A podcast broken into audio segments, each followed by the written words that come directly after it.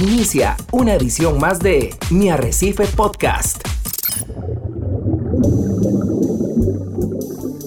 Usted está a punto de sumergirse en los misterios de nuestros océanos y en el fascinante mundo de los acuarios marinos. Esto es Acuariofilia Marina, un mundo marino en la radio gracias a la Asociación Costarricense de Acuariofilia Marina, una organización sin fines de lucro comprometida con el acuarismo responsable y profesional. Muy buenos días amigo y amiga que escucha Radio Monumental. Bienvenidos a Acuariofilia Marina, un programa de la Asociación Costarricense de Acuariofilia Marina que todos los sábados a las 9 de la mañana llega a sus hogares, a su lugar de trabajo, a sus vehículos. Esperamos que esta hora que tenemos de programa sea del agrado de ustedes y como siempre es nuestra promesa, que sea interesante y que si usted es acuarista, pues también se eduque con nosotros. Muy buenos días, don Ricardo. ¿Cómo estás en el día de hoy? Hola, ¿qué tal? Buenos días, don Hernán, y buenos días a todos los amigos que nos escuchan a través de los 93.5 de la frecuencia modulada. Esto es Radio Monumental y esto es Acuariofilia Marina, que es un programa de la Asociación Costarricense de Acuaristas Marinos que busca, entre otras cosas, compartir muchas de las buenas prácticas que existen para darle mejor calidad de vida a los seres vivos que tenemos dentro de esos cristales en nuestros hogares y también busca concientizar la importancia de la conservación de los recursos marinos. Hoy damos gracias al Creador por una semana más de poder traer este programa con tanto cariño que lo preparamos durante la semana para poder compartir con ustedes que a lo mejor usted nos está escuchando en estos momentos desde la comodidad de su casa, a lo mejor desde su automóvil o su lugar de trabajo y muchos de ustedes nos escuchan haciendo mantenimientos a los acuarios. Así que gracias por permitirnos entrar en su espacio de este sábado en la mañana y bien acompañados de Pablo Díaz en el Control Master Monumental. Hoy tenemos un programa que vamos a desarrollar y vamos a derribar un mito. A lo mejor hoy vamos a conversar sobre si es o no verdad que el acuarismo marino, o sea, tener una pecera marina en nuestros hogares, es un pasatiempo caro o no es caro. Sin embargo, antes de saludar, don Hernán, a los compañeros que nos acompañan en esta mañana, quiero enviar un caluroso saludo a don Quique de Atenas, a Quique y a Carol, que es un matrimonio bellísimo, que nos escuchan todos los sábados desde Atenas y que por cierto se hacen acompañar de sus preciosas hijas Karina y Camila. Vea qué belleza. Eh, me contaban la experiencia de que escuchan el programa en familia y por supuesto este tipo de cosas las agradecemos muchísimo. Así que el abrazo y el saludo hasta Atenas en esta mañana. Muy bien, Ricardo, le damos también la bienvenida a nuestros compañeros José Méndez y Filip Karoliki. José, ¿cómo estás? ¿Cómo le va, don Ricardo? ¿Cómo le va, don Hernán? A los fieles oyentes de 93.5, saludarlos. Ya recurrente en el programa en varias ocasiones y, es un gusto poder ayudar en lo que, en lo que pueda. Muy bien. ¿Y Filip, cómo estás? Muy bien, aquí este, ya prácticamente estamos entrados en la recta final del año, ya hasta que huele a tamal aquí. Así es, y este, precisamente porque huele a tamal, Filip, hoy tenemos el tema de si el acuarismo es caro o es barato, porque muchos estarán pensando en esta Navidad dar un paso como un regalito o algún accesorio que requieran. Precisamente como la época de Navidad, pues es tiempo de regalo, también muchos están pensando en dar el paso o no con el acuariofilia marina. Desde tu perspectiva. me imagino, perdón, don Hernán, me imagino que mucha gente también está pensando ahora con el aguinaldo en hacer upgrades en las peceras, en, en este pasar tal vez de una pecera más pequeñito, una más grande. De hecho, tengo ahí varios eh, colegas que están esperando eso y quizá este programa les pueda ayudar bastante a, tomar mejores decisiones en cuanto a futuros proyectos que, vayan a hacer. Así es, es correcto. Y te iba a preguntar que con tu experiencia, tenés un negocio, y ¿cómo observas este tema? ¿Es caro o no el, el tener un acuario marino?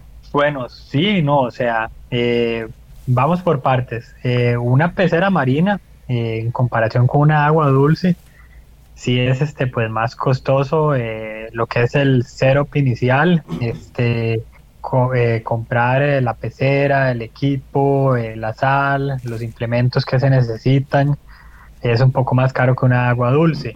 Sí le voy a decir una cosa, don Hernán, por experiencia propia, vivida, lo barato sale caro. O sea, me ha pasado muchas veces con clientes que llegan y, ay, voy a comprar una pecera marina así, pero le voy a poner un skimmer súper eh, barato, eh, un wavemaker que no es programable, este, y tal vez eso les puede resolver para tener eh, unos ocelaris, este, y unas damiselas, ¿verdad? Algo sencillo y va a estar pura vida con eso. Sin embargo, este, cuando llegue ya conoce a alguien más entrado en el acuarismo y le regala ese fracito de soas, esos honguitos y ya comienza con con la fiebre de los corales se da cuenta de que, el este equipo que tiene pues no, no le va a servir bien para, mantener eh, esos corales y, dar un paso más. Entonces mi recomendación siempre es pues planificar porque mucha gente este, llega y se ilusiona, se emociona con el acuario marino. Eh, y se lo arman inicialmente solo para peces y después quieren pasar a corales y tienen que hacer, este, digo, pues casi que una doble inversión porque las luces que inicialmente compraron no les sirve, el skimmer que inicialmente compraron tal vez se le queda un poco corto, eh, los wavemaker que compraron eh, eran fijos, entonces este, a muchos corales no les gusta el flujo de agua constante. Eh, quizá no compraron un filtro de osmosis inversa, entonces este eh, están luchando con, algas o con algún parámetro que está fuera del lugar que no hay nada que se les acomoda. Entonces todos esos pequeños detalles hay que tomarlos eh, pues muy en cuenta a la hora de, iniciar en esto, ver qué es lo que uno quiere hacer con el acuario y hasta dónde quiere que ese acuario llegue. Filip, Josué, don Hernán y amigos que nos escuchan, yo creo que cuando uno toma la decisión de traer un acuario a casa, creo que hay un valor agregado a la hora de hacer eso. Creo que uno debe evaluar los costos de tener un acuario desde varios puntos de vista. Particularmente creo que hay eh, valor agregado suave que se llama. Y con esto lo que quiero decir es que nosotros cuando tenemos un acuario en casa traemos un hobby que es terapéutico y hemos tenido programas dedicados a la parte terapéutica que une a la familia, porque sabemos que a los niños les gustan muchísimo los peces, eh, y hablemos un poco de la parte marina, impulsado por supuesto por todo lo que ha hecho Disney y Pixar a través de los años con películas como Buscando a y Buscando a Dory. Esto ha permitido que el hobby se vuelva mucho más famoso y que los niños eh, se vean atraídos por tener este tipo de seres vivos en sus casas pero sabemos que se vuelve también una oportunidad para concientizar a los niños y a la familia acerca de lo importante de conservar, de preservar, de cuidar los recursos naturales y particularmente los recursos marinos. Así que yo quisiera que analizáramos este tema o que empecemos eh, con un poco de positivismo también, porque hay muchísimo valor agregado y si el día de mañana a mí me preguntaran, ¿vale la pena la inversión? Yo creo que sí y en este programa vamos a, por supuesto, analizar formas de que sea más efectivo, pero hay un beneficio eh, intangible y, ¿por qué no, tangible para una familia, para una persona, tener un acuario marino porque representa una, una gran oportunidad de unir la familia a través de un hobby tan maravilloso y tan completo. Porque cuando uno se, se, se mete en el acuario marino, Igual también en el acuario de agua dulce tenés que aprender de biología, de enfermedades de peces, de diferentes especies, de química del agua, de automatización de equipos, tantas ventajas. Yo creo que es en sí una, una escuela de enseñanza maravillosa que podemos tener en nuestros hogares. Pero la gran pregunta es, ¿podemos tener esa oportunidad de tener esa gran bendición en nuestras casas a un costo razonable? Y eso es lo que vamos a, analizar. Josué, ¿Cuál, ¿Cuál es el sentimiento en términos de tener un acuario marino en los grupos de WhatsApp? Vos sos administrador de, grupos de WhatsApp. ¿Crees que el sentimiento en general es que es un hobby caro o, estamos empezando en Costa Rica los acuaristas a entender que se puede tener algo un poco más competitivo? Claro, don Ricardo. De hecho, digamos, en los grupos no solamente se maneja la parte de, nuestros hogares, ¿verdad? Creo que también hay, hay, muchas personas que utilizan el hecho del acuario también para sus negocios, ¿verdad? Parte de, recepciones, eh, de, sus oficinas, para relajarse. Es, algo increíble, la verdad.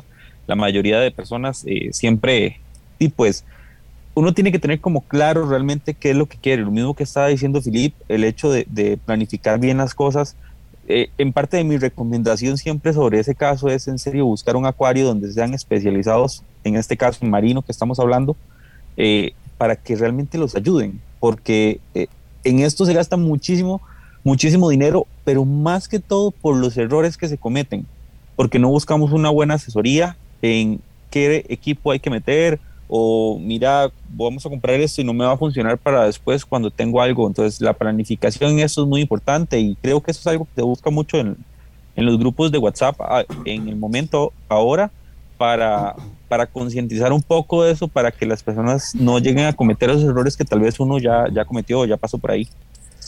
Sí, eh, compañeros, voy a citar a un compañero nuestro de la asociación que tiene sus su empresa y que, y que pues provee mucho de equipo para, para peceras y acuarismo en general. Eh, que es el caso de Poli. Y don Hernán, usted lo ha escuchado y me parece Felipe también, que lo hemos escuchado en reiteradas ocasiones, decir que él sueña con tener la posibilidad de que los costarricenses podamos tener una, una pecera marina con 100 mil colones. Y entonces te pones a plantear qué tenemos que desarrollar nosotros como acuarismo costarricense para poder llegar ahí. ¿Verdad? Porque eh, estamos claros que tener una pecera, ya sea dulce o marina, es una inversión importante.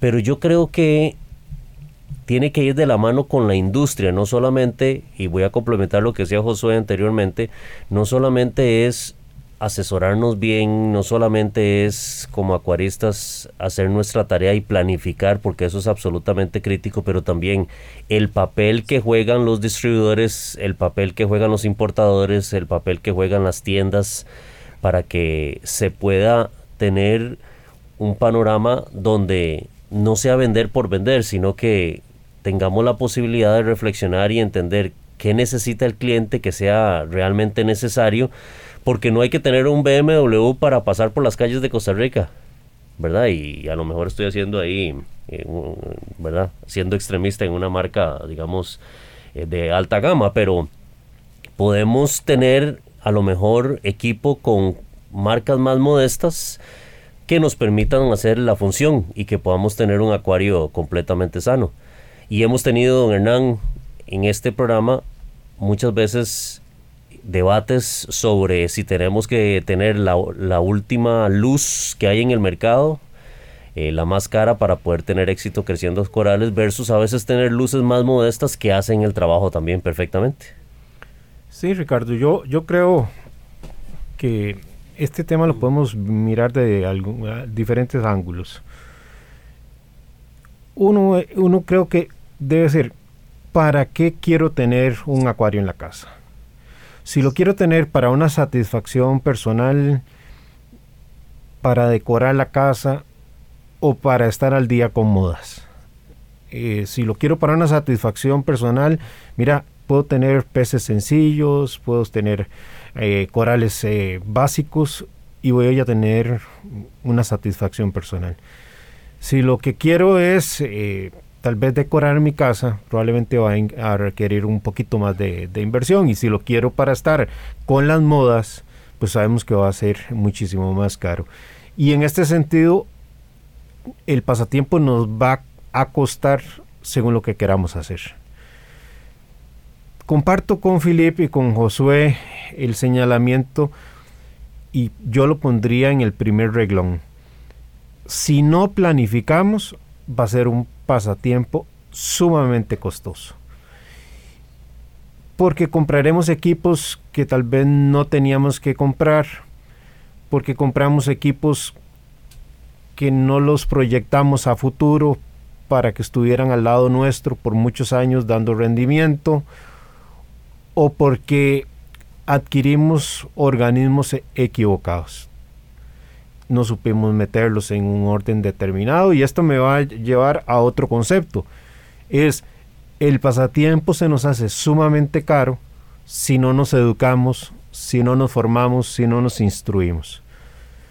Mm, desgraciadamente, mucho de lo que hace caro este pasatiempo es la falta de educación, la falta de formación. ¿Por qué? Porque compramos un pez, se nos murió. Volvemos a comprar el pez, se nos murió. Volvemos a comprar el pez, se nos murió. Y ese ciclo se repite con esa misma especie, con otras especies y así sucesivamente. Sacrificamos innecesariamente vida de organismos porque no nos preocupamos en aprender y por tanto también de, costos económicos. Compramos un pet, un pez, perdón, que no lo pasamos por cuarentena, porque nos da pereza, porque no sabíamos que había que hacer cuarentena, porque no nos educamos, porque compramos en un acuario que no tiene buenas prácticas, simplemente porque no nos preocupamos en conocer quiénes son buenos proveedores, etcétera. Y ese pez que tal vez vendían muy barato en esa tienda, que por tener protocolos mm, muy bajos, mm, tal vez manejan costos operativos, por supuesto, entonces un poco más bajos. Vino con Velvet, vino con IC, y no es que se nos murió solo ese pez, se nos murieron todos los demás peces que teníamos en el acuario. Y eso hace que muchas personas hablen de que este pasatiempo es caro, por una mala escogencia de los organismos. Entonces, sin duda alguna, el planificar, saber qué es lo que quiero con ese acuario y a dónde quiero llegar con ese acuario y e informarse para mí son dos claves fundamentales para que este acuario, eh, para que este pasatiempo no necesariamente se pueda etiquetar como un pasatiempo caro. Yo he señalado que uno podría tener luces básicas para iluminar corales, dígase marcas chinas, como popularmente se dice en el argot, pero si vos tenés la educación para saber cuáles son los requerimientos de un coral, por qué debe de darse una X intensidad en la radiación fotosintética, cuál es el periodo fotoperiodo, cuáles son las longitudes de onda ideales, cómo ubicar los corales, etcétera, etcétera. Esa experiencia que se vas formando a través de la educación te va a permitir tener un acuario bonito en tu casa. Tal vez no con colores despampanantes porque esos pigmentos no van a alcanzar un X porcentaje de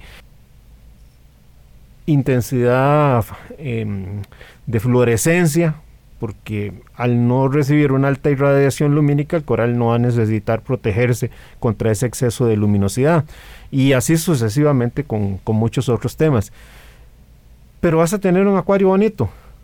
Vas a tener un acuario donde los organismos puedan prosperar, porque esa formación, esa educación te dice cuál es la calidad de agua que hay que conservar. No necesariamente tenemos que aspirar a hacer grandes inversiones en equipos. Filtración mecánica, no tenés que tener un roller map eh, eh, más que si la disposición de tiempo para que semana a semana hagas una limpieza de los filtros, de las medias. El tema es que nos da pereza lavar las medias. Y como no lavamos las medias, entonces esos nutrientes se acumulan y se descomponen en el agua en vez de exportarlos, que sería la lógica. Y así sucesivamente. Entonces, podemos hacer el acuario tan económico o tan caro como queramos en, la medida que tengamos una educación, una constante formación en el pasatiempo. De hecho, don Hernán, mi, consejo eh, en eso es realmente insto otra vez a que realmente busquemos este tipo de programas, el cual di con mucho cariño, eh, pues ponemos nuestro tiempo para, para concientizar mucho de los temas que estamos hablando. Hay muchísimos videos en YouTube o sea, unos tal vez un poco no tan claros, pero hay videos básicos. Tenemos eh, el canal de, de Mi Arrecife Digital, que es una herramienta importantísima para las personas que realmente se están informando, que quieren empezar en esto. Siempre, siempre por lo menos sacar unas, unas horitas para, para leer de qué se trata, para ver de qué se trata, para hacerlo un poco más dinámico con tus videos, de hecho que están en YouTube también. Insto a muchas, eh, a las personas que nos están escuchando a realmente visitar la página y, ver de qué se trata todo este mundo, porque tal vez ahorita nos, van escuchando y no, no saben todo lo que incluye el mundo marino y puede ser una experiencia fantástica. Entonces, este tipo de contenido, eh, don Hernán, que yo sé que usted hace con mucho cariño para todos eh, los de la sesión y todas las personas que quieren entrar en esto, eh, es una herramienta súper importante para ayudarnos a entender mucho más y, y el hecho de tener un acuario que se nos haga un poco más fácil. Como por ejemplo, cuando hablamos de filtración, la principal filtración es la biológica. Realmente si hacemos un ciclado muy bueno desde el inicio, nos estamos ahorrando un montón de dinero en filtraciones futuras, en comprar bacterias, en tener diferentes equipos que nos colaboren con la filtración. Y simplemente fue sacar el tiempo y darle a la naturaleza el tiempo que requiere para hacer las cosas. Sí, correcto, don Hernán. Y ahí es donde eh, la mejor inversión que pueda hacer uno en esto quizá no sea monetaria, sino instruirse. Porque, por ejemplo, yo como este de dueño de, de una empresa dedicada al acuarismo, he escuchado unas historias de terror de clientes este, que los mal aconsejan, al punto que he escuchado, por ejemplo, ahora que usted habló del ciclado, que me venden agua madura en un acuario. O sea, cuando usted ha escuchado que, que, que el agua se madura? O sea, este, el agua, yo sé, tiene bacterias y todo, pero si uno compra agua ya preparada, digamos, usada en otra pecera, este, hasta puede meter un parásito, una bacteria, eh, bueno, un sinfín de cosas dañinas en la pecera y biológicamente le va a aportar muy, muy poco. A como hay otras cosas que uno puede comprar que, que son muy positivas como eh, la microfauna y este eh, copépodos, eh, fitoplancton, todo eso que sí, sí se, lo, se le puede echar a la pecera. Pero acá lo principal es instruirse para ver este, qué, qué es lo que realmente se necesita y a dónde es lo que quiero llegar, porque entrando ya en materia de precios, eh, yo he armado proyectos eh, de 25, 30 galones, cubos pequeñitos, con un skimmer de mochila, este, arena, roca porosa, este, una lucecita LED china, pero ahora hay unas que que tienen precios muy accesibles y un espectro eh, pues vacilón este y eh, yo le doy el agua al cliente preparada no no un sistema mío sino que la preparo antes para que él cicle la pecera este y con, con agua de osmosis para facilitarle eso al cliente y es un proyecto en el que puede tener eh, quizá unos dos a cuatro peces pequeñitos, unos, no sé, dos payasos, una damisela y un camarón perfectamente. incluso con esa luz ya puede meter eh, algunos corales blandos de bajo requerimiento y queda lindísimo. Y ahí es donde vemos que con 200 mil colones uno puede armar un proyecto funcional que el único mantenimiento que va a ocupar así periódico, va a ser limpieza de vidrios, eh, un cambio de agua tal vez este, de un 20% quincenal y este obviamente estar revisando el equipo y midiendo parámetros, pero este es, es, es una forma económica y simple de hacerlo. Ya si entramos en el tema de que quiero tener eh, corales duros, eh, ojalá una acropora, ahí sí ya hay que este, gastar un poquito más en tanto en los test que se ocupan como en la calidad de las luces, el equipo. Pero en fin, como, como le digo, uno con, con 200 mil colones puede comenzar un proyecto este, eh, bastante bonito, simple, que no va a ser un dolor de cabeza, como quien dice, para irse mojando los pies. Yo, yo te garantizo, Felipe, que si las personas se educaran antes de entrar al pasatiempo, que, se gastaran sus meses aprendiendo, se metieran en grupos como los de la asociación, para que se formen en buenos principios, te garantizo que se gastarían menos de esos 200 mil colones. Si lo vemos a nivel de filtración, la filtración biológica es la principal y luego el que podamos estar sacando el rato para limpiar esas famosas medias. La iluminación, realmente si vamos a tener solo peces, no hay que ser muy exigentes ni tener lámparas que se prendan solas y se apaguen solas. Quienes tenemos rato en esto, podemos dar fe de las lámparas que utilizábamos antes y que era todo un trabajo manual. Calidad de la sal, si se van a tener solo peces, realmente no tienen que ser sales tal vez de materia de grado de laboratorio o similares. Hoy día, por dicha, hay peces que se consiguen criados en cautiverios resistentes que ya aprenden a consumir alimentos eh, industriales y, realmente salen muy económicos. Eh, ustedes no me dejan mentir. Eh, por ejemplo, los peces que reproducen en el Parque Marino del Pacífico, los payasos, son de un valor económico bastante accesible. Y ahí ya tenés para hacer una pecera bonita si sacaste el reto y hiciste, hiciste una buena filtración biológica. Realmente ahí hay una parte importante. Y si de paso le metes una bombita de retorno con un SOM que maneje la, la parte del refugio para control de nutrientes, la persona podría empezar sin invertir grandes cantidades de dinero y sin tener que quebrar el banco. Sí, yo estoy completamente de acuerdo con usted, don Hernán y, y Filip.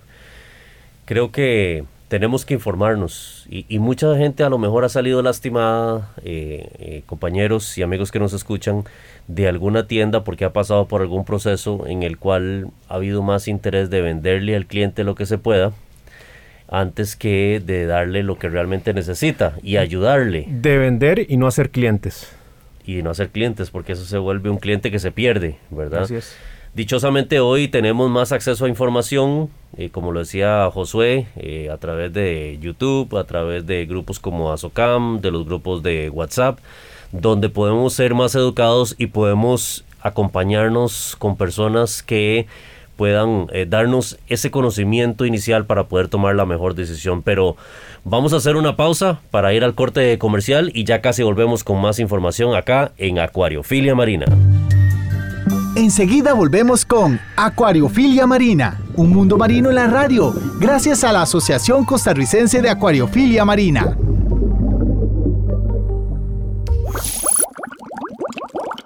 Mi Arrecife Podcast. Estamos de regreso en Acuariofilia Marina, hoy conversando sobre un tema que por lo general puede prestarse a debate en los diferentes grupos de aguarismo, de si nuestro pasatiempo es un pasatiempo caro o es un pasatiempo que económicamente se puede manejar. Don Hernán, yo, yo quiero hacerle una pregunta. ¿Usted, ¿Usted ha visto el acuarismo a través de los últimos 20 años aproximadamente? Mira, si me meto con agua dulce, todavía con más años, Ricardo. Yo, yo creo que en los últimos 5 a 10 años hemos visto un progreso vertiginoso del acuarismo. Sin duda. Especialmente de los equipos que, con los cuales contamos por supuesto que las, las técnicas de reproducción también han venido a dispararse dichosamente. Creo que este pasatiempo se ha vuelto más sostenible también, si se quiere, a través del tiempo. ¿Era más caro el acuarismo marino en aquellos años versus lo que se tiene ahora, don Hernán? ¿Usted qué cree? Sí, no, Ricardo. Yo, yo sé que tal vez algunos compañeros puedan diferir de mi opinión pero es que antes no había tanto equipo, no había tanto accesorio, se dependía mucho del bricolaje. Em, tenías que conseguir, por ejemplo, el agua del mar, porque no llegaba, por lo menos aquí a Costa Rica, no habían sales. Y tendrías, tenías que hacer tus propias lámparas, eh, manejar normalmente solo peces. Y eso ya estamos hablando que te baja enormemente el costo si quieres verlo solo por el lado de un, acuario, el, mero cristal. antes el vidrio era un vidrio corriente. Hoy puedes aspirar a vidrios extra claros, de muy poca cantidad de hierro presente, y esos tienen un costo diferente. Entonces, había más hecha, se aplicaba, se usaba más el echar mano de la filtración biológica natural, mucha roca, usar, en aquel momento no había chaeto, había cabaulerpa. Y, y yo creo que Ricardo, que sí era económicamente tal vez más económico, pienso yo, y, y, me disculpan los que discrepen, pero no necesariamente tal vez la calidad de vida la expectativa de vida que le podíamos dar a los organismos era la misma. ¿Por qué? Porque si tenías limitaciones para conseguir esa agua de mar, los cambios no eran tan frecuentes, los nutrientes se disparaban, eh, no habían test para estar haciendo mediciones y reponiendo algún parámetro mayor que hiciese falta. Todo eso al final te, degrada esa calidad de agua. Y entonces, eh, hoy día con los instrumentos que tenemos, pues creo que podemos dar mejor calidad de vida a los peces por la calidad de agua que entregamos. Si bien es cierto, podemos hacer un acuarismo que yo creo que puede ser económico, siempre y cuando las personas tengan la voluntad de querer aprender y planificar, también existe el, otro extremo. El acuarismo puede ser sumamente caro. Eh, todos conocemos, por ejemplo, la posibilidad de, de Los Ángeles que pueden valer 25 mil, 40 mil dólares, por citar algunas referencias. Si quieres estar a la moda con los corales, eh, vas a encontrar fragmentos de menos de una pulgada, media pulgada por mil dólares, mil quinientos dólares. Locuras de ese tipo. Pero eso es un, para un perfil de acuarista que quiere estar a la moda y decir, yo tengo lo último. Lo más caro. Y, entonces al final de cuentas no es un acuarismo para sentir una satisfacción personal por lo que yo tengo y disfruto, sino para poder aparentar y decir yo tengo lo más caro, lo último que ha salido en el mercado. Eh, hay equipos de medición hoy por hoy que te cuestan más de 1.500 eh, dólares que igual podrías hacer esas mediciones si las haces manuales. Pero tenés que sacar el tiempo para hacerlas manuales y, y tenés que ser constante en eso. Claro, estos equipos vienen a dar mayor estabilidad porque en automático podrían hacer correcciones. Si te vas de vacaciones, vas con mayor tranquilidad de que se están haciendo cambios de agua automático, etcétera. Entonces, efectivamente, podemos hacer tan caro, tan barato este pasatiempo como queramos. Y, yo les consulto a ustedes, Josué, Filipe y don Hernán. Hay gente que podría decir, bueno, yo me voy a meter en el acuarismo marino, pero efectivamente he escuchado que es un poco caro. Voy a buscar equipos de segunda para iniciar mi proyecto. ¿Qué le aconsejarían a ustedes a una persona que, llega a ustedes y les dice, si quiero buscarme una pecera de segunda, una bomba de retorno de segunda y que, y que quieren abrazarse a esa estrategia? De ahí, don Ricardo, yo la verdad, como lo mencioné antes, este, la principal inversión que puede hacer uno es este en instruirse, aprender este, de esto y así no va a cometer errores. Muchas de esas peceras de segunda que venden, lastimosamente son proyectos fallidos con drenajes mal hechos porque hacen ruido, eh, que la bomba de retorno tal vez no tiene el flujo necesario para devolver, este, eh, ese tipo de cosas, ¿verdad? El sump mal diseñado, este, y tal vez por eso la vendieron, porque nunca pudieron tenerla a punto porque desde el día uno la pecera estaba mal diseñada y no iba a dar la talla. A como a veces uno encuentra unas gangas muy buenas, este, eh, principalmente en equipo, tal vez un skimmer, bombas de retorno, eh, wave makers, este, sin embargo, yo en mi opinión personal, comprar una pecera como tal, toda, toda armada de segunda, o sea, tendría que ver muy bien cómo está hecha y por lo que ha pasado esa pecera, este, para, para comprarla, porque me ha pasado ya con un montón de clientes que quieren comenzar por ese lado y este, yo en este negocio, como, como ustedes lo saben, me conocen desde hace mucho, yo comencé principalmente por pasión, por, porque realmente me gusta. Este, yo, este, y como ustedes saben, tengo otro trabajo, no, no dependo del acuario, este, y realmente me siento muy bien ayudando a la gente.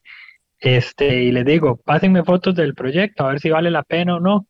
Eh, de hecho, hace como cuatro meses con un cliente que quería comprarse una pecera nueva, me puse a, este, eh, a ver qué me mandaba él este, fotos, incluso eh, una persona que estaba vendiendo un proyecto que yo lo conocía me dijo que me llamó a reclamarme que yo me le había paseado en la venta y yo ni sabía que la pecera era de él, o sea, ni sabía quién era en realidad.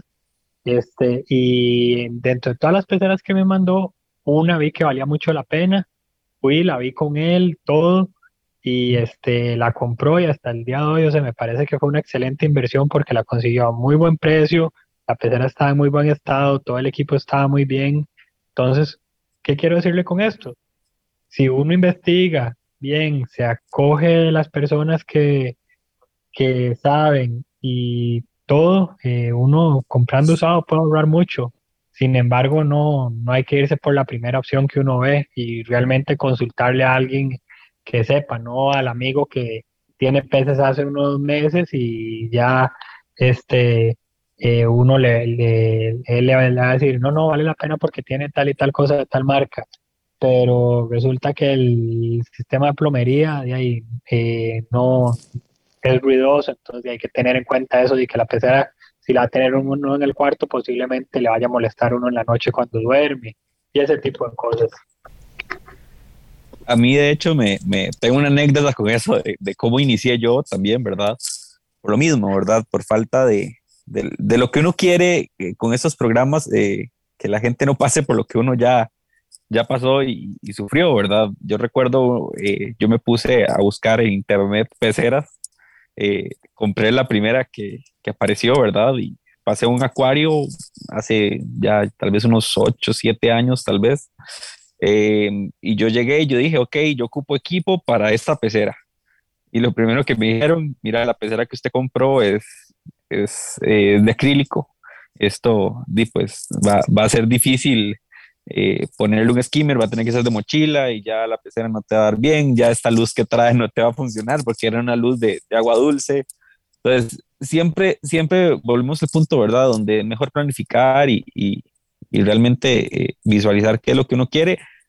Y concuerdo con lo que dice Philip. De hecho, Philip me ayudó hace, hace como unos seis meses, tal vez, el skimmer. No sé si recuerdas que te llamé y, vos me ayudaste a conseguir un skimmer de segunda y, pues la verdad ahí estaba como nuevo, o sea, porque era de un amigo de él. Entonces, sí, tal vez tenemos la, la posibilidad también de llegar así, ¿verdad? De que alguien tal vez vende algo, algo que, que no le funcionó o algo no porque estuviera malo, sino que sí, tal vez sea una de una ganga en el momento, ¿verdad? Entonces, de todo, de todo y para todos hay en esto. Y, y siempre lo importante es, sí, pues, asesorarse bien de lo que vamos a hacer. Ricardo, con respecto a esa consulta del equipo usado, yo te diría que hay cosas que sí valen la pena y hay cosas que no valen la pena en cuanto a, la medición económica. Un acuario como cristal yo no recomendaría nunca eh, adquirirlo de segunda mano salvo que yo conozca muy bien quién fue el dueño y qué es lo que ha hecho con ese acuario. La cantidad de experiencias de personas que compran un cristal usado y ese cristal ha sido utilizado equivocadamente en tratamientos de cobre y ese cobre está impregnado en la silicona del acuario, eh, más cuando lo compran hasta con rocas y con arenas y no les comienzan a pegar los peces, no le comienzan hasta que la persona pues da el paso a averiguar o a hacer un ICP y, se ve que hay una presencia alta de elementos contaminantes, normalmente el cobre. Entonces el cristal realmente es un valor económico muy bajo hoy por hoy y no tiene ningún sentido tratar de ahorrar por ahí. Otros equipos como los que han señalado los compañeros de los skimmers, realmente la ciencia de, cómo está hecho un skimmer no ha variado radicalmente en los últimos años, sigue siendo el mismo principio. Y las bombas que usan estos skimmers cuando son skimmers de buenas marcas, pueden funcionar hasta por 8 años o más. Eh, yo lo digo porque yo tengo uno que ya para los 7 años, mi bomba principal de retorno puede andar por los 10 años y nunca me ha fallado. Entonces, yo no digo que compres una bomba de 8 años ni de 7 años, pero hay muchas personas que hacen tal vez una mejoría, pasan de un galonaje a otro galonaje y descartan una bomba que realmente relativamente nueva, tiene uno o dos años de uso, y entonces todavía tiene muchos años por delante siempre y cuando pues ha recibido su, su mantenimiento, que, que, eso es otra parte de los costos que podríamos conversar, el, los costos de mantenimiento. Luego también hay equipos que corresponden a modas, sin querer restarles el valor de avance que puedan ofrecer para una mejor calidad de vida a nuestros organismos. Y conocemos generación 1 del equipo tal, generación 2 del equipo tal, generación 3 del equipo tal. A veces que lo sacan de un año para otro como si fueran modelos de vehículos que cambian año a año y lo que cambian es algún diseño estético, tal vez le meten una luz LED más por ahí o por allá, pero eso no significa que las generaciones anteriores sean malas. Y tratándose de iluminación, las luces LED tienen una mayor expectativa de vida que otro tipo de iluminación. Si miras que vas a comprar una lámpara con tubos T5 o con focos de halógeno, pues yo te diría, ya eso no vayas a gastar el dinero. Probablemente eh, las longitudes de ondas que están irradiando ya esas lámparas eh, no son las correctas, van a generarte mucha cianobacteria, etcétera.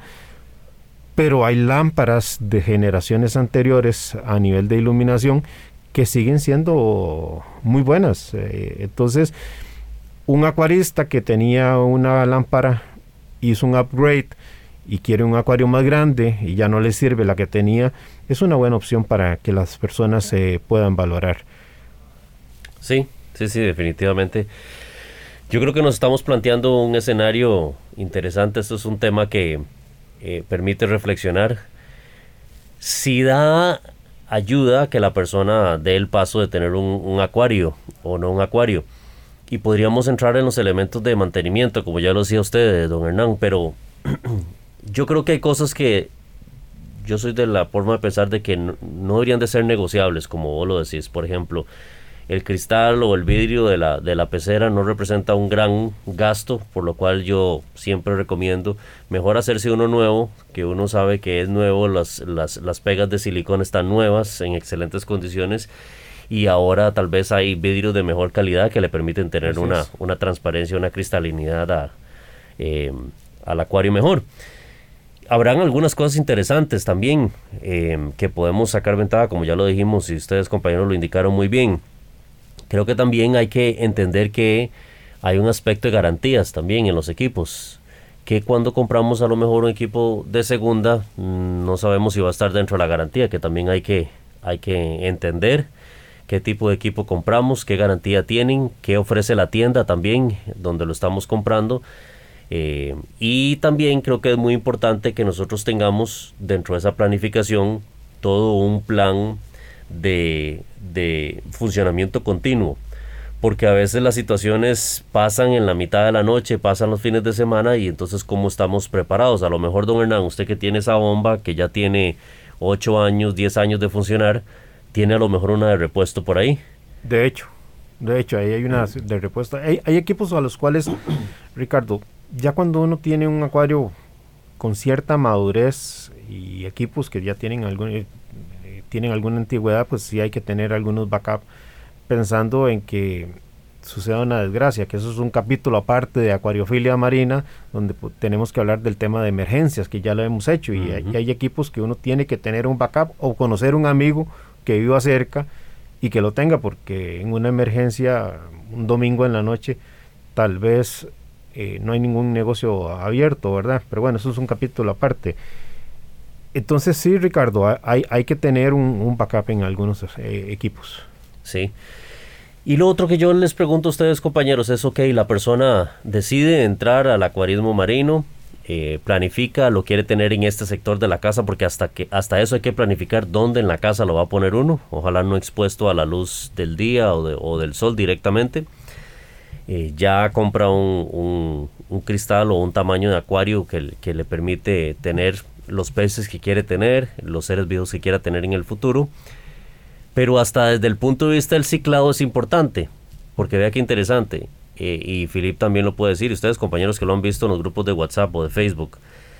Mucha gente termina gastando muchísimo dinero en aditivos porque no hicieron un ciclado que es la base fundamental de un acuario y entonces tienen que estar combatiendo algas si se vuelve interminable o, nutrientes altos y una serie de problemas en el, en el acuario. ¿Han visto ustedes ese tipo de situaciones? Ricardo, y más que estar comprando aditivos, es que el acuario, a pesar de tener ya dos años o tres años de establecido, no alcanza la madurez. Y como no alcanza madurez, no tiene estabilidad ese ecosistema. Y ahí es donde sale carísimo porque comenzás a tener problemas de salud y de compatibilidad con la vida con, con los organismos que quieras meter. Entonces, hay cosas que realmente no tienen un gran valor económico, pero hay que sacar el tiempo y hacerlas bien. Y, le agrego un poco más a eso para darle el pase también a Josué y a Filip. No solamente se vuelve un acuario inmaduro, sino que al fin y al cabo no se llega a disfrutar el hobby como se, se tiene que disfrutar. Se vuelve un dolor de cabeza, se vuelve un estrés porque constantemente estamos en esa batalla.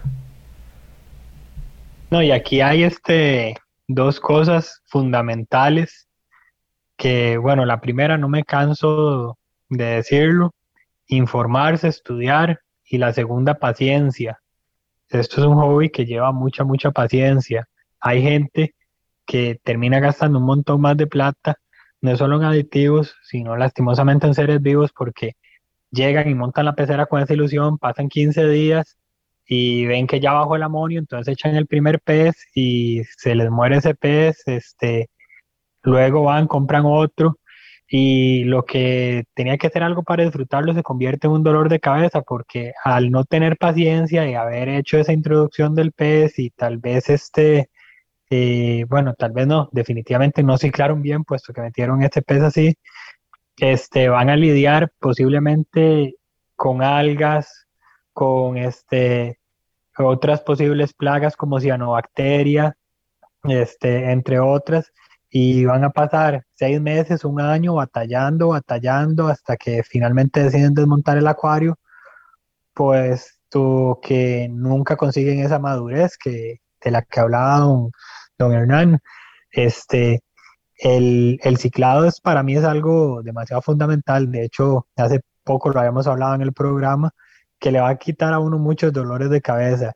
Y para mí, este, eh, ya le doy el pasaje a cierro con esto, la clave fundamental es eso, instruirse y tener paciencia, este, eh, hacer una cuarentena a los peces, este, no, no desbocarse, echarlos de una vez en, la pecera, este, lo mismo con los corales, eso uno, tal vez de un poquillo de pereza, este, eh, uno quiera ya verlo en la pecera, pero esos pequeños detalles son los que le ahorran a uno muchos problemas a futuro.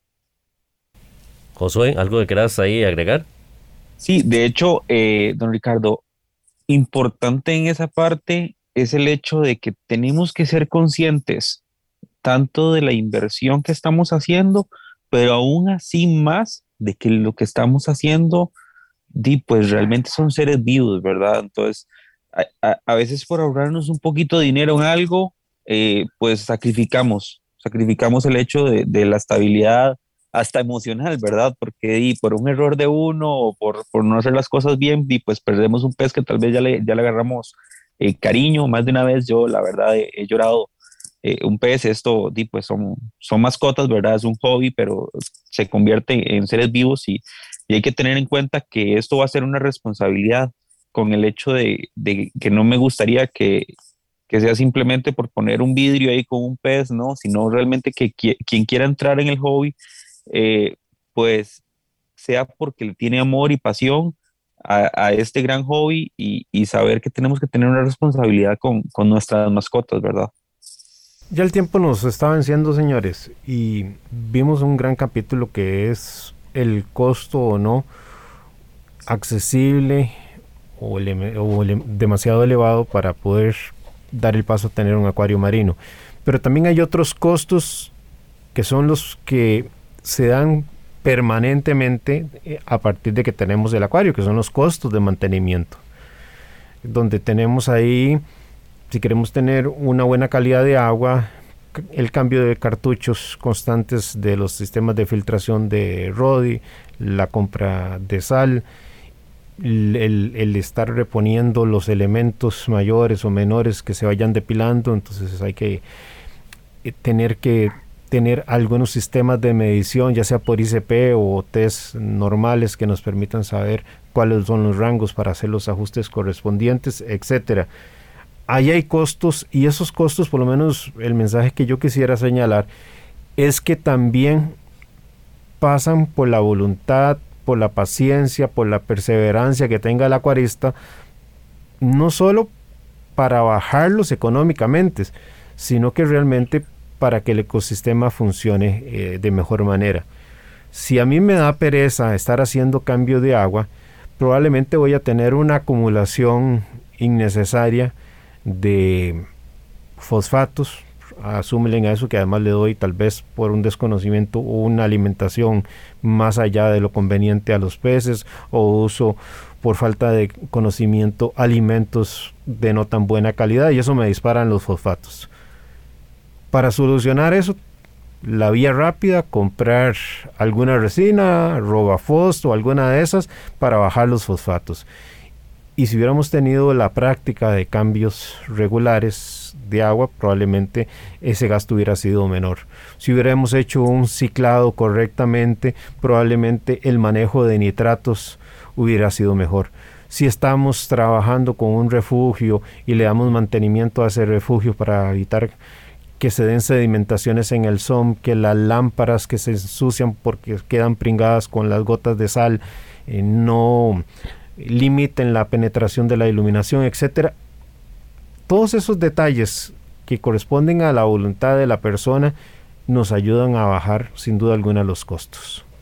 Sí, así es, don Hernán, estoy de acuerdo con usted y en estos últimos segundos que nos quedan de programa yo lo que me llevo es Puede ser caro, no puede ser caro, pero también hay un costo de tiempo de los acuaristas para poder acercarse, conocer su acuario, darle mantenimiento.